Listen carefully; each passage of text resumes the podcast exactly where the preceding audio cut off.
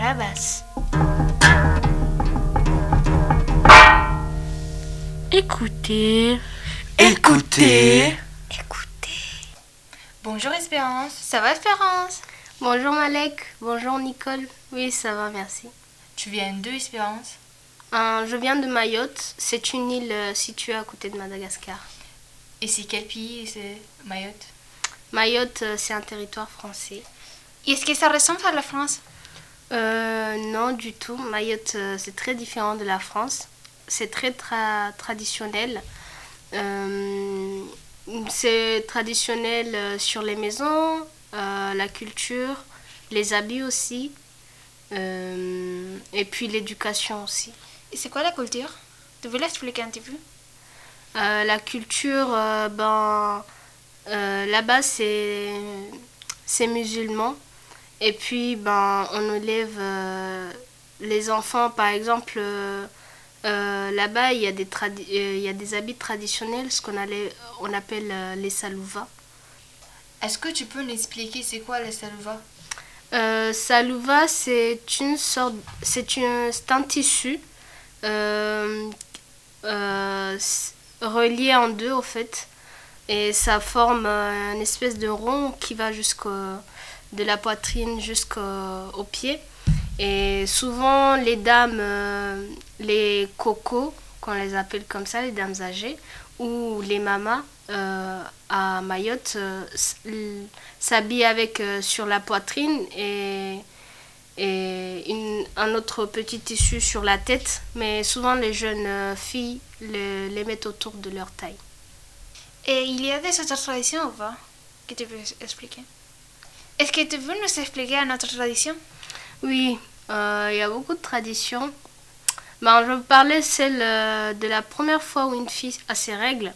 Euh, ben, quand cela arrive, euh, les voisins et la famille viennent pour la fille et ils lui donnent des salouvas, des bijoux et de l'argent aussi. Et à partir de là, ils disent qu'elle est devenue une femme. Bah en Algérie, nous, c'est différent. On- les filles, ils cachent leurs euh, règles. Mayotte c'est rond comme quoi? Ma- Mayotte est constitué de deux îles.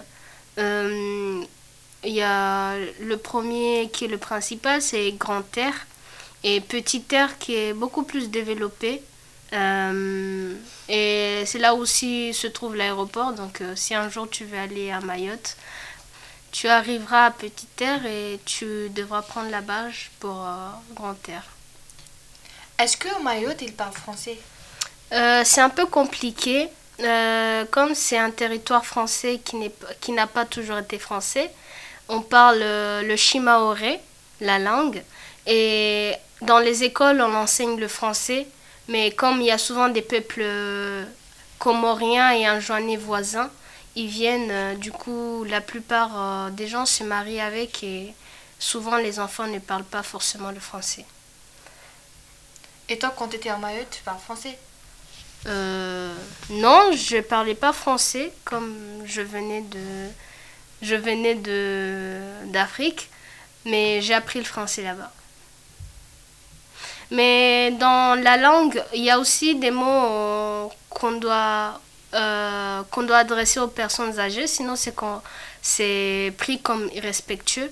Par exemple, quand il y a une personne âgée devant toi, tu dois toujours dire kwezi et puis la personne âgée va te répondre marahaba, ce qui veut dire merci. Bah, c'est en arabe. C'est un mot arabe.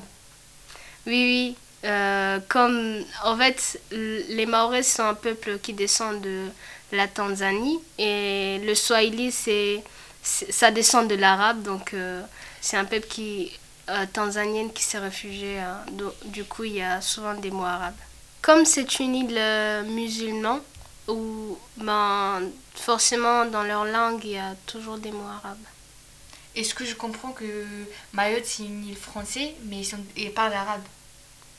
Oui, et le shimaoré aussi. Mais ils parlent pas arabe exactement, il y a juste des mots arabes dans le shimaoré.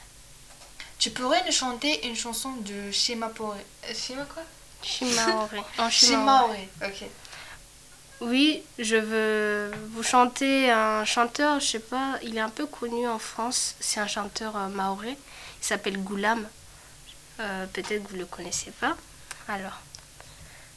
Mauku mengine na vita haufikiri mesoni tena bwenit sovenzana na maba ya kweli rohoni anijili ya mfano wa pengu malaika yalawamwazi mbingu machoni hahe siono maisha yangu. Tipara wa kweli ringanu waili Merci.